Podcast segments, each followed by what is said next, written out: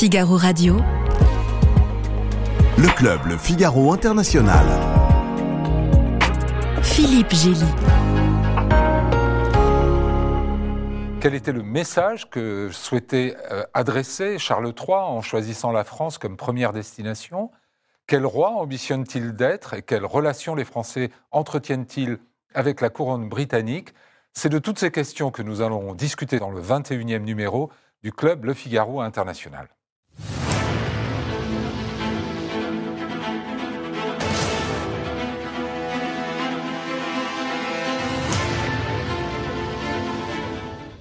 Dominique Moisy, merci beaucoup d'être là. Euh, vous êtes politologue et géopoliticien, conseiller spécial de l'Institut Montaigne, après avoir été membre fondateur de l'IFRI, l'Institut français des relations internationales. Vous enseignez au King's College de Londres. Vous avez également enseigné à Harvard, au Collège d'Europe, à l'ENA, à l'École des hautes études en sciences sociales, à Sciences Po Paris. Vous êtes chroniqueur aux Échos et à West France. Vous publiez régulièrement des articles dans le Financial Times et bien d'autres journaux internationaux. Et vous êtes l'auteur de classiques comme euh, La géopolitique de l'émotion, euh, Comment les cultures de peur, d'humiliation et d'espoir façonnent le monde, traduit en 26 langues. Euh, dernière édition revue en 2016 chez Flammarion. Également La géopolitique des séries, sous-titré Le triomphe de la peur, paru en 2017 chez Flammarion. Florentin Colomb, merci d'être là. Vous êtes grand reporter au service économique du Figaro.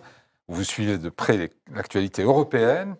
Vous avez été correspondant du journal à Londres de 2011 à 2019 et vous êtes l'auteur d'un documentaire avec euh, Walid Berissoul, Boris Johnson, l'illusionniste du Brexit, qui a été diffusé en 2021 sur France 5.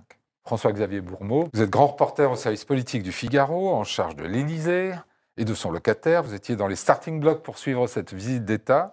Et vous êtes l'auteur d'une demi-douzaine de livres, je vais citer les derniers, Macron-Le Pen, le tango des fossoyeurs, en 2021 aux éditions de l'Archipel. Avant ça, il y avait eu Emmanuel Macron, Les coulisses d'une victoire en 2017, et Emmanuel Macron, le banquier qui voulait être roi, on est dans notre sujet, en 2016, aux mêmes éditions de l'Archipel. Ségolène Forgard, vous êtes journaliste à Madame Figaro, où vous suivez de près notamment l'actualité de la couronne britannique et les frasques des membres les plus turbulents de cette famille. Merci à tous les quatre. Alors, cette non-visite, euh, annulé à la dernière minute. Euh, pourquoi, euh, François, François, Xavier Le programme était impossible à tenir compte tenu des circonstances?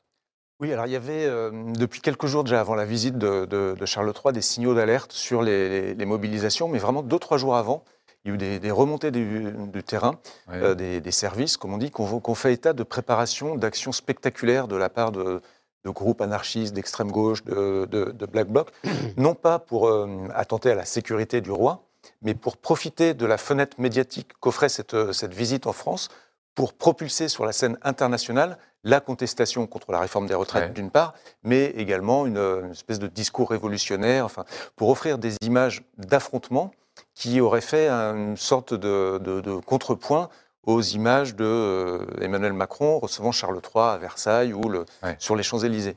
Donc ces, ces, remontées du terrain étaient suffisamment fortes et suffisamment inquiétantes en tout cas pour que l'Élysée décide alors vraiment euh, à contre-coeur de, de, demander, à, de proposer à Charles III plutôt au gouvernement britannique, d'annuler cette visite. Parce que euh, ce n'est pas Charles III qui, décide de venir en France, c'est le, gouvernement britannique qui, euh, qui, autorise le roi à faire une, une, visite d'État. Il y a quand même euh, peut-être un peu de, volonté du roi derrière ce choix-là. Ce n'est pas purement le gouvernement britannique, Dominique Moisy? C'est essentiellement le gouvernement britannique. Le roi fait ce qu'on lui dit en cette matière. Absolument. Alors que le roi soit heureux de venir pour la première fois en France, qu'il soit heureux de conforter une sorte de retour de l'entente cordiale, c'est certain. Mais c'est la décision de Rishi Sunak et pas hmm. celle de Charles III.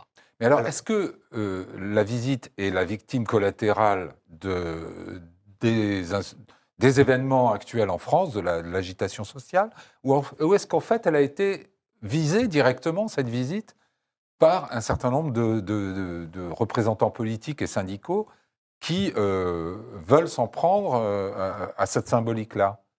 Non, je crois que c'est un accident malheureux de calendrier. Euh, je ne pense pas que les dirigeants syndicaux où les dirigeants de l'extrême gauche aient calculé, c'est le moment de manifester. Calculé peut-être pas, mais exploité en tout cas. Exploité certainement, mais ce n'était pas le, point de départ de leur réflexion. Ouais. C'était pas le point de départ, mais ça a été beaucoup instrumentalisé par la France insoumise en particulier. On a entendu Sandrine Rousseau, on a entendu Mélenchon. On va, les écouter d'ailleurs. On a, on a euh, le, symbole collé quelques extraits quand même a euh, été saisi, de ces déclarations. Est-ce que c'est un honneur fait à notre pays? On va l'accueillir avec une bonne vieille grève générale.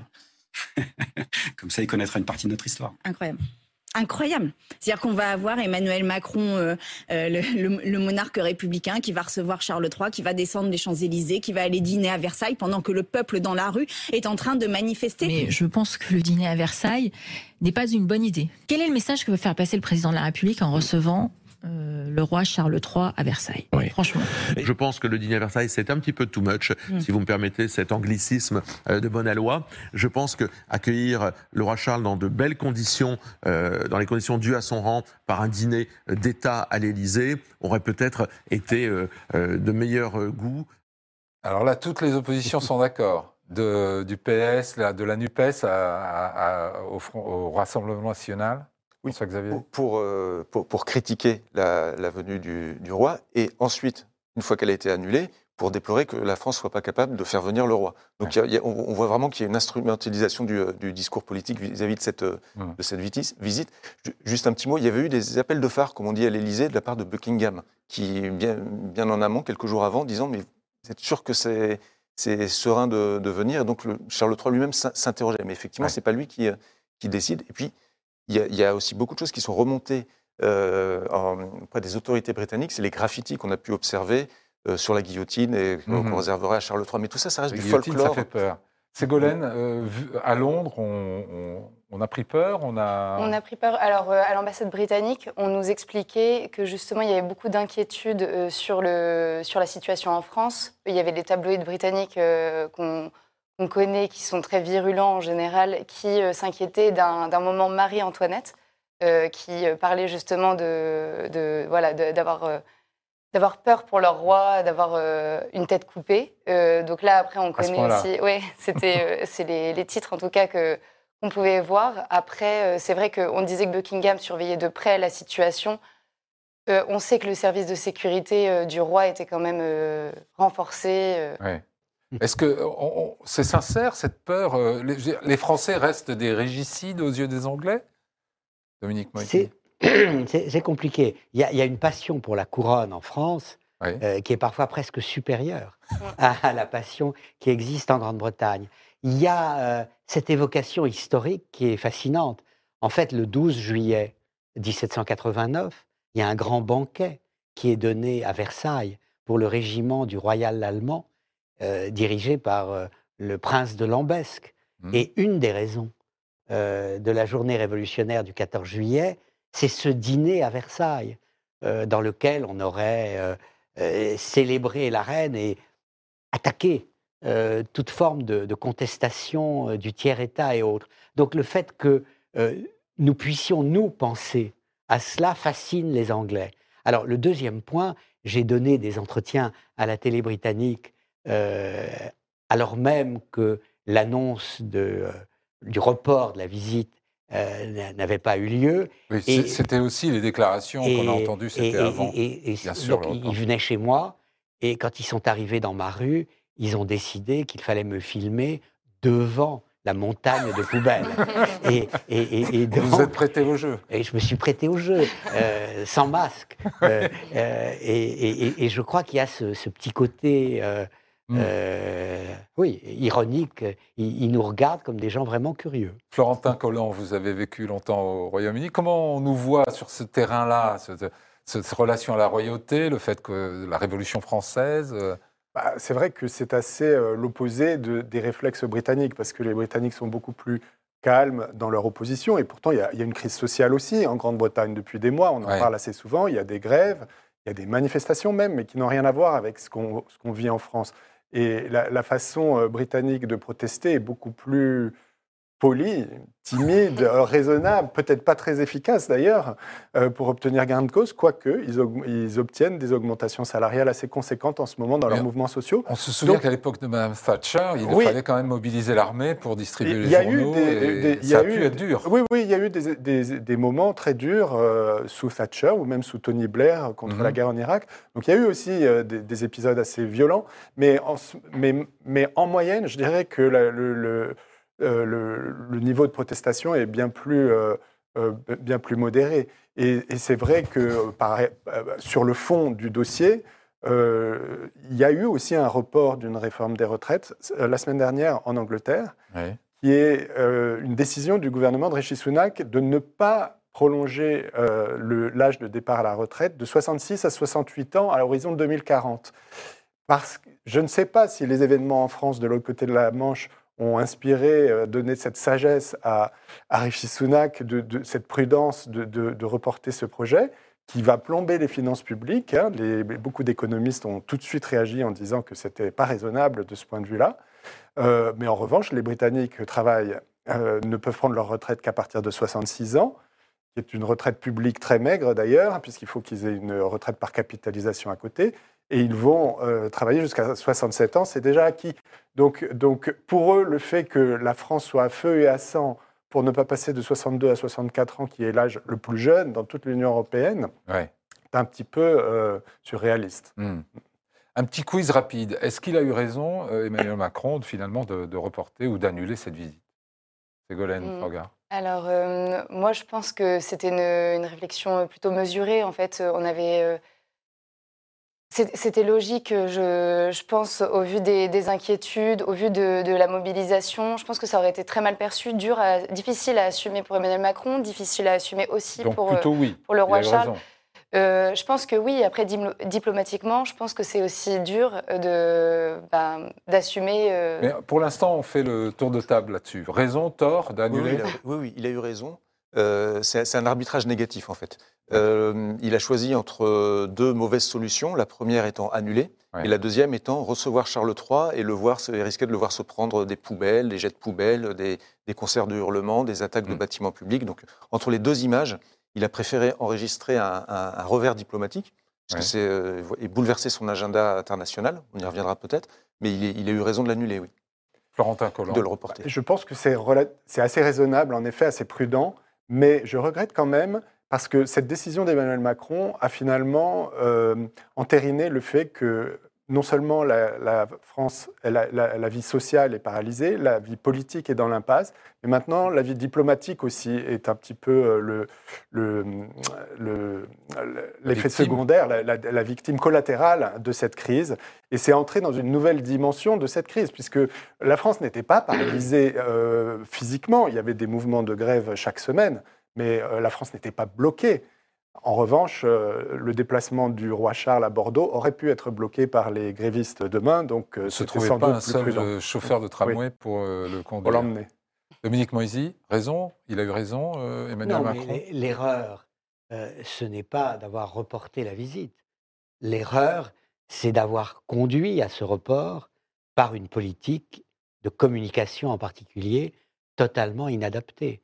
Donc il paye le prix de ses erreurs antérieures. Et il ne l'aurait pas fait euh, c'eût été une prise de risque trop grande qui aurait nuit potentiellement plus encore à l'image de la France. Mais vous écrivez dans votre euh, édito du, de West France que c'est une humiliation pour la France et plus encore pour son président. Oui, c'est vrai. Bah, c'est-à-dire, il, il, aurait pu dire, regardez, le nouveau roi inaugure euh, son royaume avec un voyage d'État. Et où va-t-il?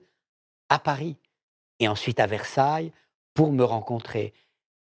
Au lieu de quoi? Bah, Il va aller à Berlin et pas à Paris. Euh, donc c'est effectivement une humiliation. Mais bon, il y en a d'autres. Et, vous croyez que le report euh, mérite de, de, porter ce nom de report? Vous pensez que Charles III va revenir de sitôt? Ou va inscrire bah, faudra trouver, Il faudra trouver une date. C'est pas forcément évident de trouver une date de trois jours libre dans l'agenda d'un roi, hein, même si certains pensent qu'il fait pas grand-chose. En réalité, ils ont une vie professionnelle très très chargée. Donc, il va falloir trouver euh, trouver l'opportunité. Et puis, il va falloir que la France aille mieux d'ici là, euh, que les choses soient apaisées. Mais c'est vrai qu'il y a euh, une humiliation. Je suis tout à fait d'accord sur ce terme. D'autant que je pense qu'on est aussi en train de constater une inversion de l'optique, parce que depuis 5-6 ans, depuis le vote du référendum pour le Brexit, l'homme malade de l'Europe, c'était la Grande-Bretagne, qui était paralysée dans une crise politique incessante, qui était dans une crise sociale, une crise économique aussi induite par le Brexit, une diplomatie qui passait complètement à l'as parce qu'ils étaient complètement refermés sur eux-mêmes. Et alors qu'eux-mêmes sont en train de s'ouvrir, de retisser des liens, c'est vraiment, euh, euh, on peut l'imputer à Rishi Sunak, l'arrivée de Rishi Sunak, de, de rouvrir les canaux de dialogue avec l'étranger et en particulier avec leur premier allié, traditionnelle, qui était la France, eh bien, c'est la France qui n'est plus en capacité de répondre à mm. ça parce qu'elle s'enferme, elle s'enferme, elle s'enferme dans une crise euh, nationale grave. Mm. Ségolène, est-ce mm. qu'on ne va pas payer en fait ce, ce contretemps majeur et très visible? Par, euh, une visite qui sera reportée au calendrier. Bah, en fait, ce qui est sûr, c'est qu'une visite d'État, ça s'organise. C'est un programme millimétré. Là, le, roi Charles, il avait pratiquement pas une minute. Euh, On peut d'ailleurs dire un mot du programme. Il y avait euh, des pots de gerbe à, l'Arc de Triomphe. une, cérémonie à l'Arc de Triomphe. discours au Sénat. oui, discours au Sénat, banquet à Versailles. Donc à un moment, on, on imaginait que ça pouvait avoir lieu au Palais de l'Élysée un détour par Bordeaux, euh, la visite d'un vignoble durable. Mhm. Euh, ensuite, il y avait aussi une visite sur l'île de la Cité, au marché aux fleurs, euh, qu'Elisabeth II avait visité lors, de sa précédente, mhm. lors de son précédent voyage en 2014.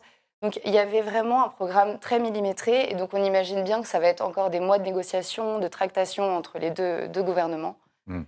Euh, et, que, et ça s'organise. Euh, ça s'organise. Il y a les équipes protocoles des deux pays. C'est quel cadeau on offre aussi au roi, au président de la République? Vous aviez des informations sur les cadeaux Je n'avais pas d'informations non, sur les cadeaux. Alors. L'Allemagne, par contre, l'étape allemande est maintenue, mais euh, ils sont eux aussi en grève. En grève générale.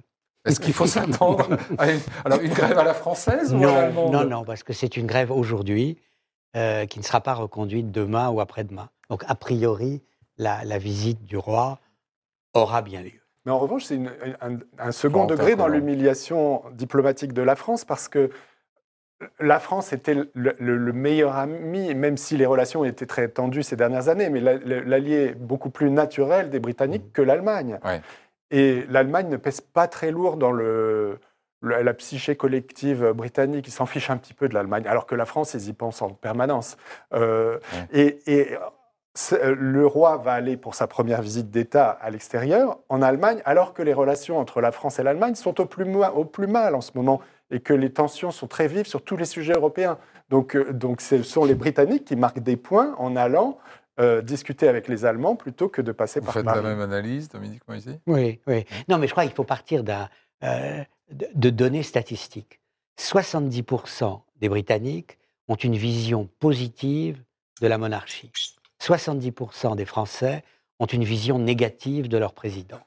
Alors ça ne veut pas dire, bien évidemment, que euh, la monarchie constitutionnelle est la formule rêvée euh, pour les Français, mais ça veut dire que nous payons le prix de ce qu'on pourrait presque décrire comme une crise de régime, parce qu'il ne s'agit plus euh, de la retraite, il ne s'agit plus du travail, il s'agit du rapport entre la société et le pouvoir, et en particulier de la société avec l'incarnation du pouvoir. Euh, François Xavier Oui, mais euh, c'est pas tellement. On en est conscient à l'Élysée de cette dimension-là On est dans une période politique qui n'a jamais existé. Un président réélu pour un deuxième mandat, hors, euh, sans sortir de cohabitation, c'est jamais arrivé dans l'histoire de la Ve.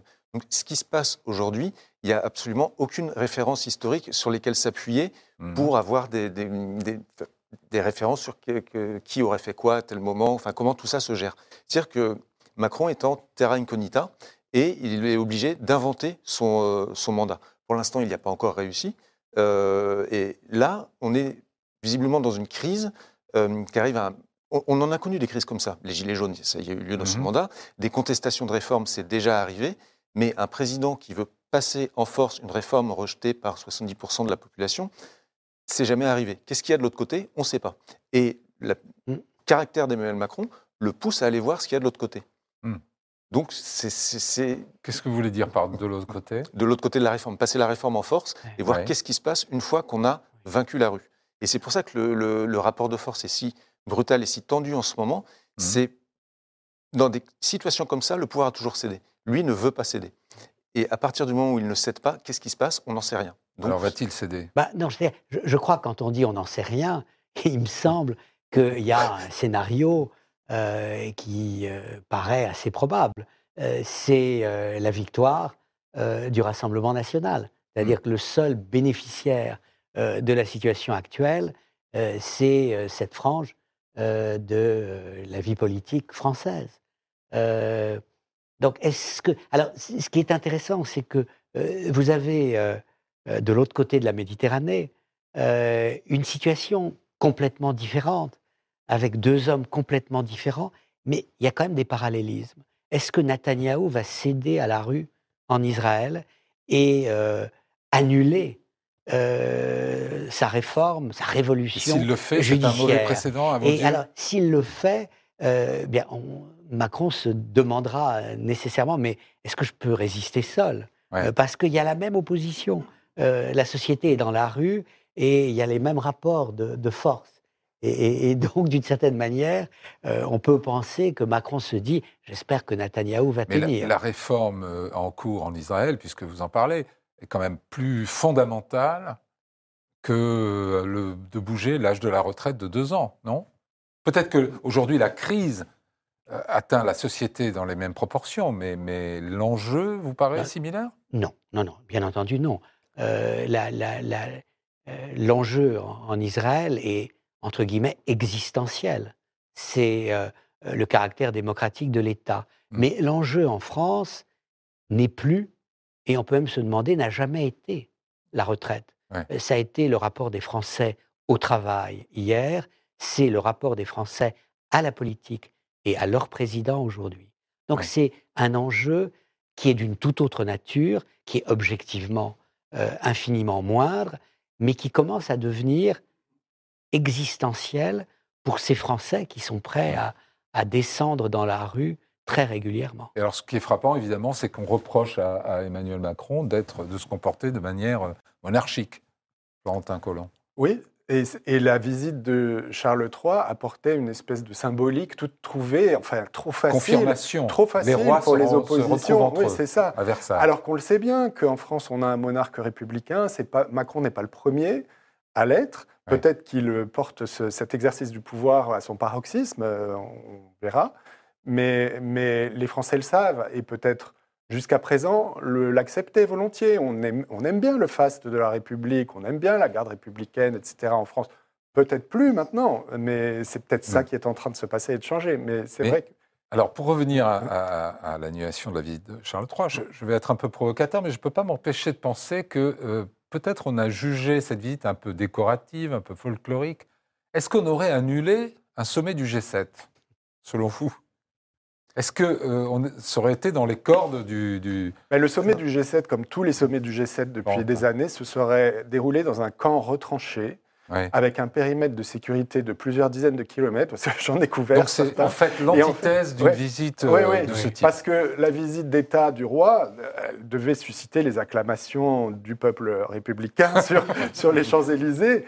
Euh, les, sommets du G7 se, se déroulent toujours complètement à l'écart. Euh, est-ce qu'on l'aurait annulé?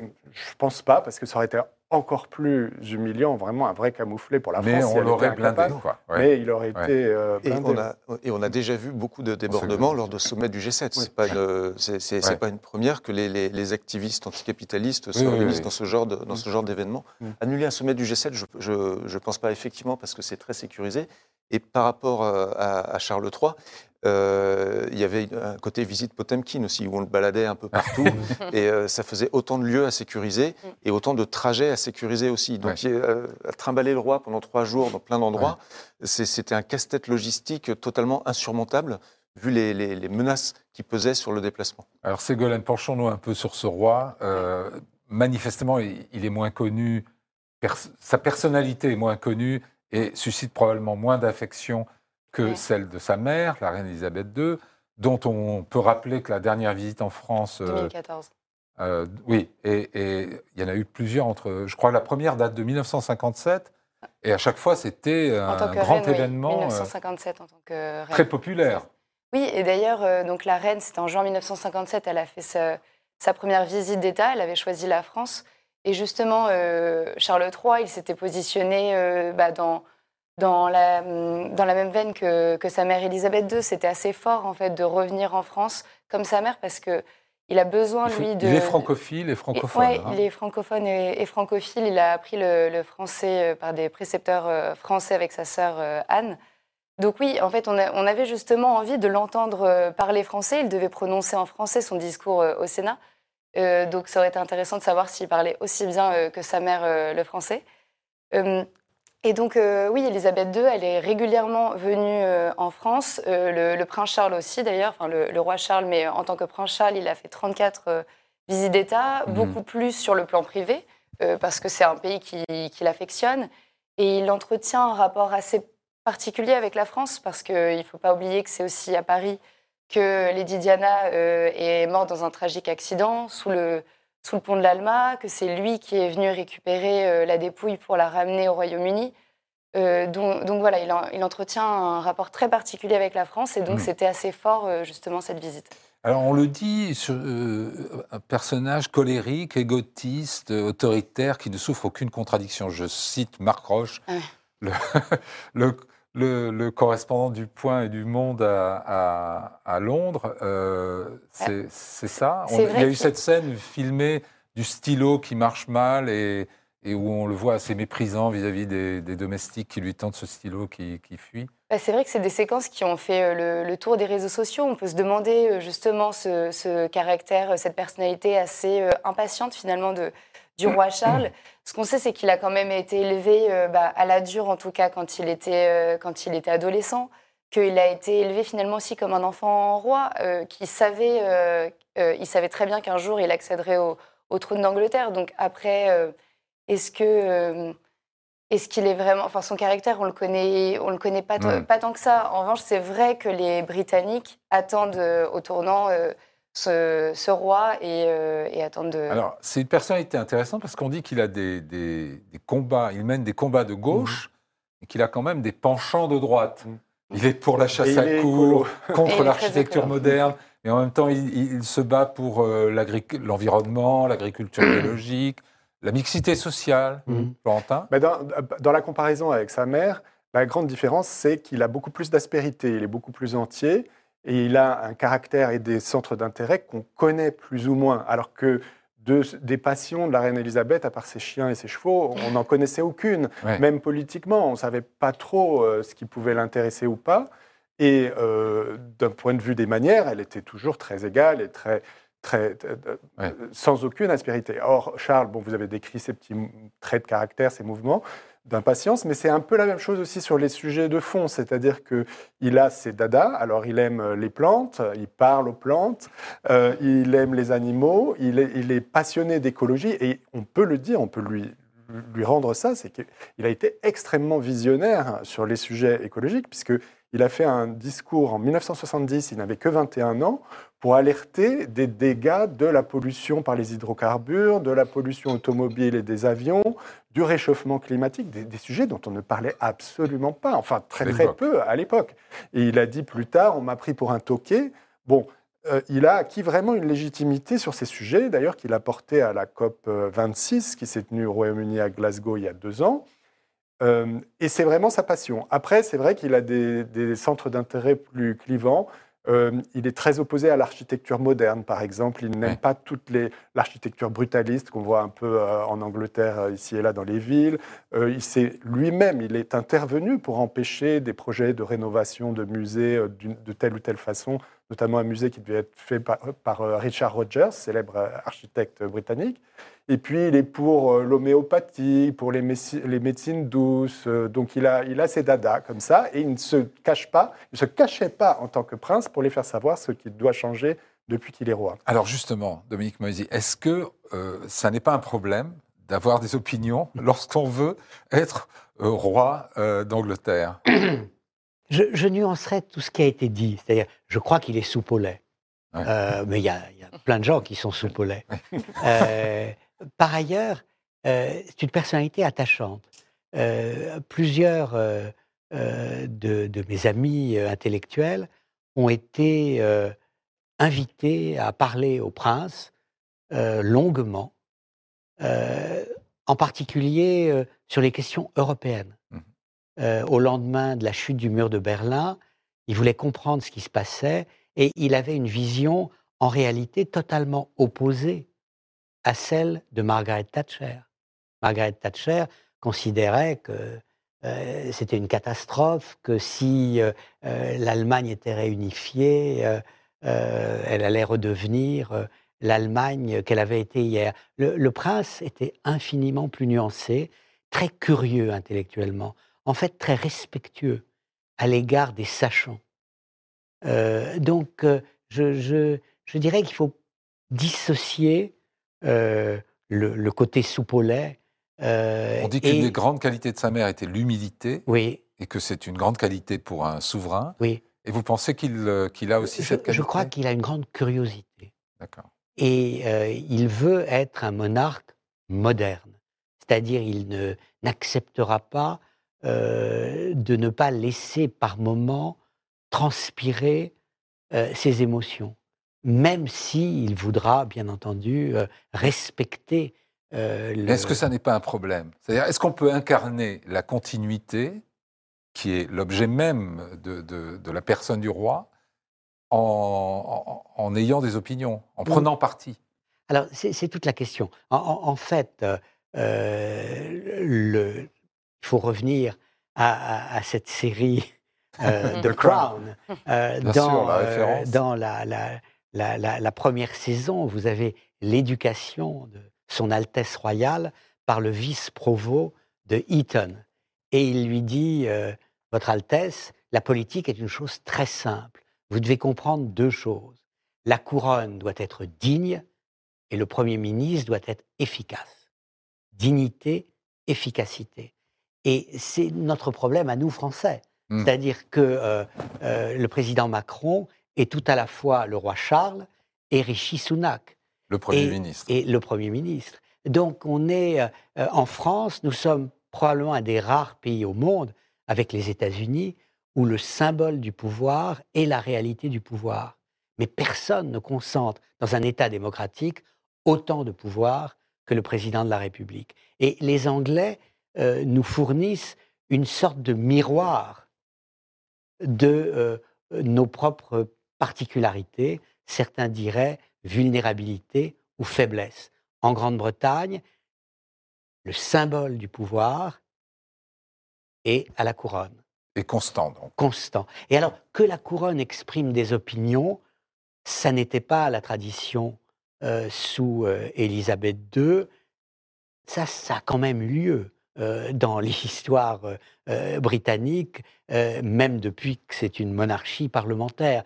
Donc on peut espérer, car il a du bon sens, et quand même il arrive à 73 ans, 74 ans, à occuper le pouvoir symbolique, qu'il connaîtra ses limites. Mais il ne voudra pas se laisser enfermer totalement dans le modèle de sa mère. Alors en même mmh. temps... Au risque peut-être d'attirer sur lui justement une certaine... Oui, les critiques et, Oui, mais peut-être est-ce une bonne chose, euh, parce qu'il il, est euh, beaucoup plus pro-européen euh, qu'aucun monarque britannique récemment. Il est écolo, réellement, sincèrement. Il est, je crois, modéré dans ses visions. Il a, il a des valeurs. Euh, pourquoi pas? C'est peut-être un risque à courir. On vient d'en voir un exemple intéressant, en fait, parce qu'il est sur le trône que depuis quelques mois et on, attend de voir comment il va l'exercer. Mais en fait, il y a eu une illustration intéressante de cette, cette articulation entre le monarque et le Premier ministre et leur rôle respectif. Parce que euh, le Premier ministre Rishi Sunak avait décidé de ne pas aller à la COP 27, euh, celle qui mhm. s'est tenue en Égypte l'hiver dernier. Et le roi a demandé ou fait savoir qu'il voulait y aller. Et le Premier ministre a interdit mmh. au roi Charles d'y aller, malgré son désir et sa légitimité dans le domaine, et y est allé à la place, alors qu'il n'avait pas à la place du roi, et alors qu'il n'avait pas l'intention d'y aller. Donc là, on peut voir que la pression indirecte du roi a eu mhm. un effet sur l'exercice de la vie politique positive. Et, si je peux dire une dernière chose euh, sur ce plan, il me semble que ce soit bien euh, que Charles III soit en poste maintenant, au moment où l'unité de la Grande-Bretagne va être encore plus contestée. Euh, l'homme qui va devenir, dans les jours qui viennent, le Premier ministre écossais, d'origine pakistanaise, le Premier ministre anglais est d'origine indienne, est un farouche partisan de l'indépendance de l'Écosse. Donc je crois que c'est important que le roi puisse presque laisser transparaître. Ses émotions dans des moments comme cela. En même temps, François Xavier, on est avec Emmanuel Macron dans cette synthèse que vous décriviez du roi et du gouvernant. Euh, et on, en arrive à une situation où ça paraît presque intenable. en fait, la, constitution de la Ve République, elle, euh, on parlait de monarchie républicaine tout à l'heure, mais elle accorde une large part à, ce, côté monarchique. Il y, a, des choses qu'on ne sait pas forcément, mais quand un candidat est élu président de la République, il hérite d'un certain nombre de titres. Emmanuel Macron, quand il a été élu, il est devenu coprince d'Andorre. Euh, il est également vice-roi de l'île des Faisans. et pour, et les présidents de la République. On ne le souligne pas assez souvent.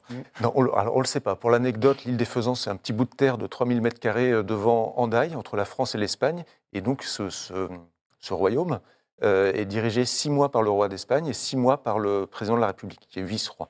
Euh, il n'y a jamais été encore Emmanuel Macron. Mais selon les présidents de la République, il y a une façon différente de se glisser dans ces petits chaussons monarchiques. Mhm. le, celui qui a le plus réussi jusqu'à présent, qui a, plus, qui a le plus fait vibrer cette corde monarchique, c'était François Mitterrand, mhm. qui a reçu Élisabeth II à, Versailles, qui a organisé des G7 à, Versailles, et qui, lui, s'est vraiment glissé dans le costume monarchique. Emmanuel Macron joue à fond cette, cette corde-là. Il utilise tous les symboles euh, monarchiques euh, qui sont à sa disposition pour euh, sa, diplomatie. Alors, au, début de son premier quinquennat, il avait reçu Vladimir Poutine à Versailles. là, bon, évidemment, il allait recevoir Charles III à Versailles, à Versailles également. Enfin, tout, tout, tout ce, qui, ce qui participe de cette mise en majesté du président de la République, il fait vibrer cette corde-là. Et c'est un peu étonnant de la part d'un président jeune, euh, supposément moderne. Ça, peut être étonnant, mais ça a été théorisé très très tôt par Emmanuel Macron, mmh. parce que dès, dès, 2015, il accordait une, un entretien au magazine Le 1, dans lequel il expliquait que dans le dans l'imaginaire collectif français, il y avait un grand absent, et ce grand absent, c'était la figure du roi. Euh, que le, la France ne se remettait pas d'avoir coupé la tête de Louis XVI, et que régulièrement, elle investissait dans un personnage, euh, euh, dans, un, dans, un, de ses dirigeants, ce côté monarchique qui lui manquait. Alors il y avait Napoléon, il y a eu De Gaulle, mais il y avait à chaque fois des périodes de vide, il y avait un, un creux démocratique et que mmh. la Constitution bah, permettait de combler ce creux. Et lui s'emploie à combler ce creux. D'où, vraisemblablement, euh, toute l'antipathie ou le, rejet qu'il peut provoquer dans la, dans, la population, chez qui l'imaginaire révolutionnaire est très fort.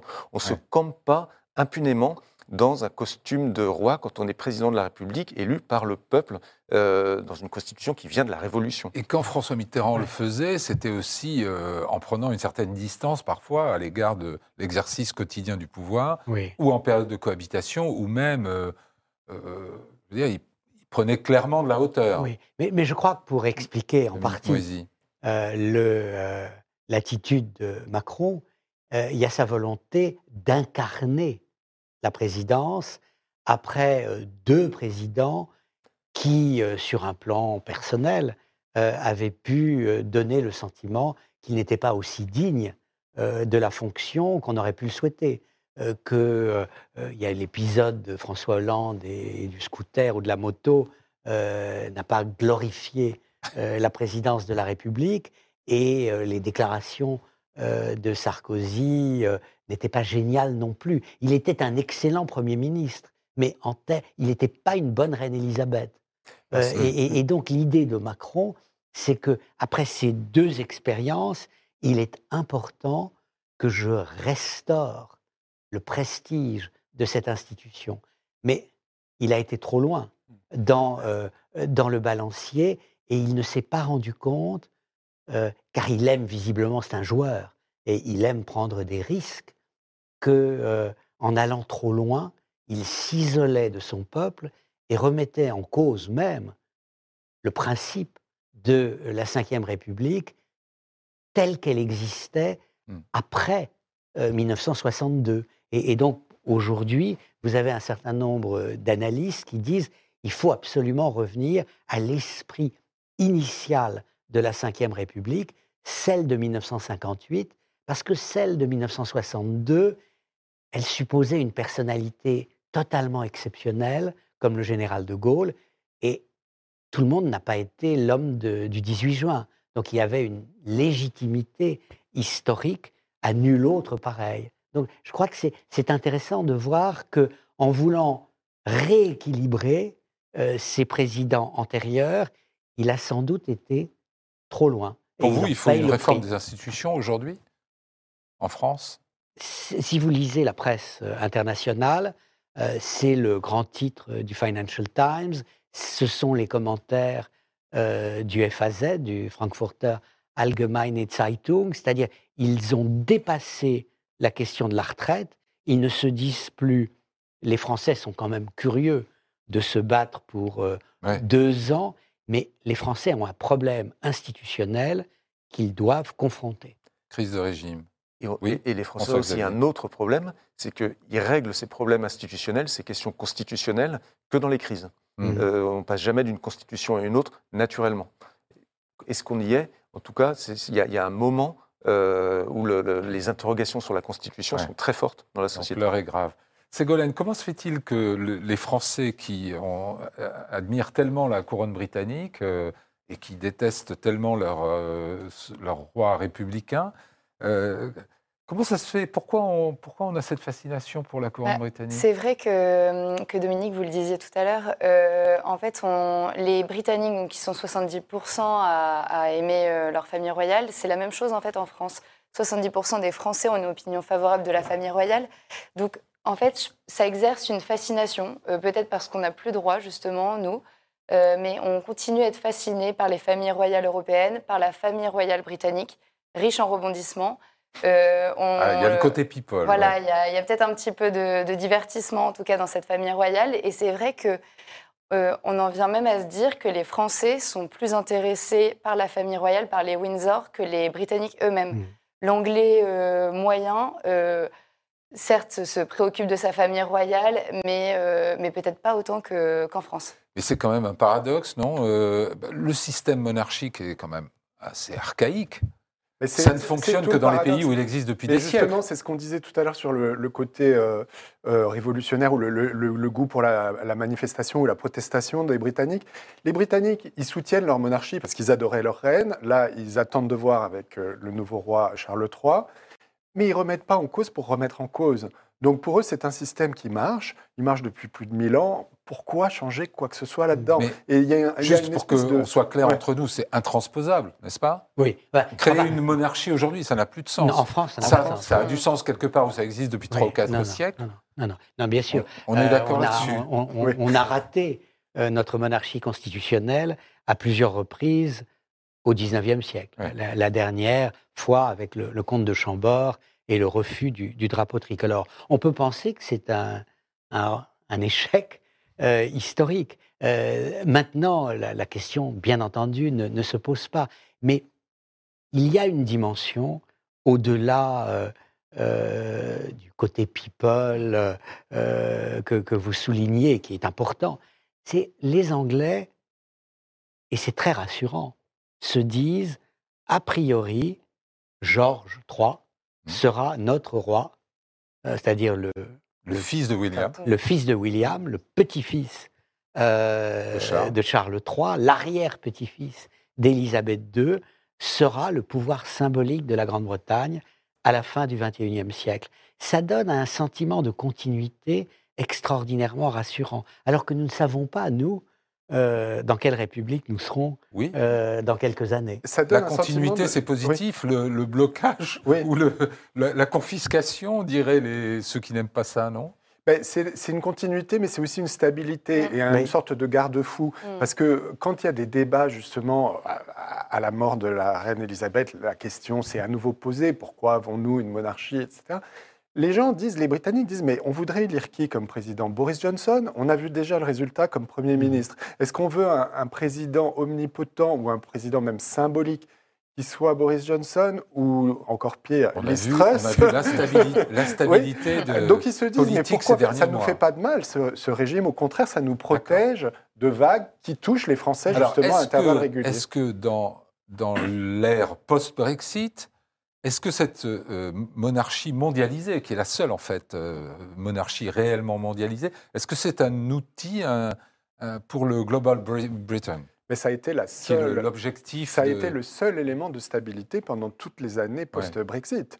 Tout, tout euh, tanguait en Grande-Bretagne, la politique, l'économie, certaines institutions, la vie mhm. politique, même le Parlement n'arrivait plus à décider pendant, pendant un temps avant de se ressaisir. Et la, reine Elisabeth et l'institution monarchique étaient toujours là pour maintenir le ciment notamment entre, autres entre des, familles, même des familles, la société très divisée jusqu'au sein des familles, et entre les quatre familles du Royaume-Uni, que sont euh, l'Angleterre, l'Écosse, le Pays de Galles et l'Irlande du Nord. Donc c'est très important pour ça, c'est aussi important pour l'image extérieure. Le Commonwealth était un petit peu l'antithèse le, à l'Union européenne, euh, une sorte de mirage pour euh, les, les Britanniques qui se sont dit on va renouer avec nos anciennes colonies pour faire du business du Commonwealth ça s'est avéré un peu une sorte de, miroir aux alouettes, mais la, figure, le, système monarchique, oui, est mm. une encre très très puissante pour ce pays. Dominique je, je, dirais, euh, y a, on équilibre les risques euh, en ayant un pouvoir symbolique d'un côté et un pouvoir réel de l'autre.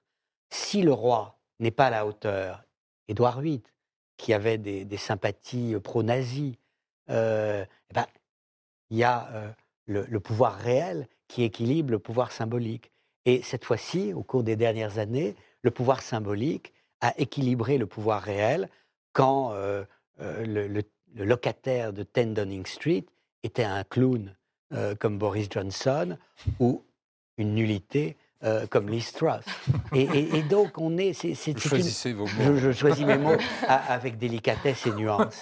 Et, et je crois que c'est, c'est très important. Alors, les, spécialistes de, sciences politiques, les philosophes, se disent, mais au fond, est-ce que le système de la monarchie constitutionnelle n'est pas plus démocratique que les autres, précisément parce qu'il équilibre les pouvoirs encore davantage?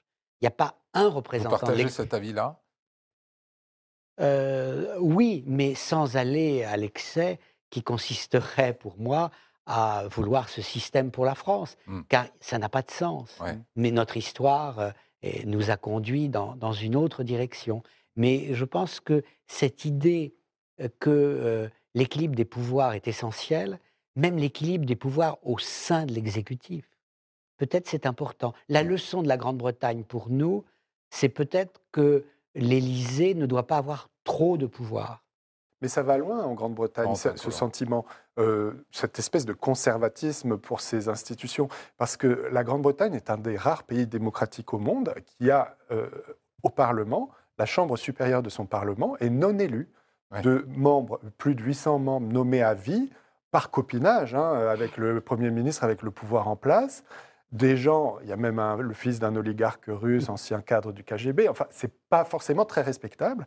Et il y a eu des tas de tentatives de réforme de cette Chambre des Lords, mais l'argument qui ressort à chaque fois, c'est oui, mais l'équilibre, c'est que la faiblesse de cette Chambre des Lords donne toute la puissance à la Chambre des communes mhm. où les lois se font. Et si on crée une autre Chambre mhm. élue, elle aurait une légitimité qui affaiblirait la mhm. Chambre des communes. C'est la formule de Churchill. Il vaut mieux faire quelque chose de stupide qu'on a toujours fait ah. que de prendre le risque d'innover. Formidable. Euh, Ségolène, euh, on arrive presque à la fin de cette émission. Est-ce que les deux défis du roi ne sont pas finalement de gérer sa famille et de préserver la cohésion de cette famille turbulente et aussi de sauver euh, l'intégralité de son royaume? On a parlé des tendances séparatistes, indépendantistes. Il y en a aussi au sein du Commonwealth. Alors commençons par la famille. Bah, c'est ça, ils sont gérables, euh, Windsor Ils sont gérables. Bah, alors la, question c'est oui. En fait, les principaux défis, c'est à la fois de fédérer le, Royaume-Uni, euh, donc euh, de, poursuivre dans la lancée d'Elisabeth II, et c'est aussi de fédérer sa famille. Et c'est justement là le, problème, en fait, les rebondissements ces derniers mois, c'est qu'il y a un prince Harry qui n'arrête pas de faire des révélations avec son épouse Meghan Markle il a euh, quand même fait un petit bide avec son livre. Euh, non, c'est un, un best-seller. Oui, c'est un best-seller, en, termes d'explosivité euh, bah, En fait, c'est que les Britanniques sont habitués à ces révélations depuis janvier 2020. ça donc, plus desservi que glorifié. Eux, oui, en fait, ils ont une cote de, popularité en baisse. ils ne sont plus du tout bien vus en fait, au Royaume-Uni. Je crois que leur cote de popularité popularité, elle aussi, entre 20 et 25 parce pour les people, ils étaient quand même. Oui, bah, ils, étaient, ils étaient intéressants et ils avaient vraiment une, bah, leur, carte à jouer. Malheureusement, ils n'ont pas forcément trouvé leur place au sein de, la famille royale. Ils euh, voulaient être dans la lumière euh, et en fait, la monarchie, la couronne leur, de, leur demandait d'être dans l'ombre de Kate et William. Et une position qu'ils ont eu du mal à assumer. Donc c'est pour ça qu'en janvier 2020, ils ont quitté la famille royale, en tout cas le, leur position euh, au sein de la famille royale pour s'exiler euh, en Californie. Et, euh, depuis, il n'hésite pas à faire des révélations sur la famille royale. Mais Charles III, il a aussi donc, le cas Harry à gérer, mais il a aussi le cas le prince Andrew, qui lui est impliqué dans le scandale Jeffrey Epstein. Et donc, oui. Voilà. Alors, on est à la fin de, cette émission. Malheureusement, on n'a pas le temps de vraiment parler des, risques qui pèsent sur le royaume. Ils sont sérieux en un mot? Moi, je crois qu'ils ne sont pas aussi euh, élevés que ce qu'on a dit. En tout cas, de dislocation du royaume. Le, nationalisme écossais est dans une très mauvaise passe. Ils ont des années peut-être pour le reconsolider, mais pour l'instant, euh, le, risque. Globalement, je suis d'accord avec mmh. vous. OK. Très bien. Alors, nous nous retrouverons pour une autre émission le jour où le roi Charles III viendra à Paris, finalement. Pour ma part, je vous retrouve la semaine prochaine. Même lieu, même heure. Bonne semaine à tous.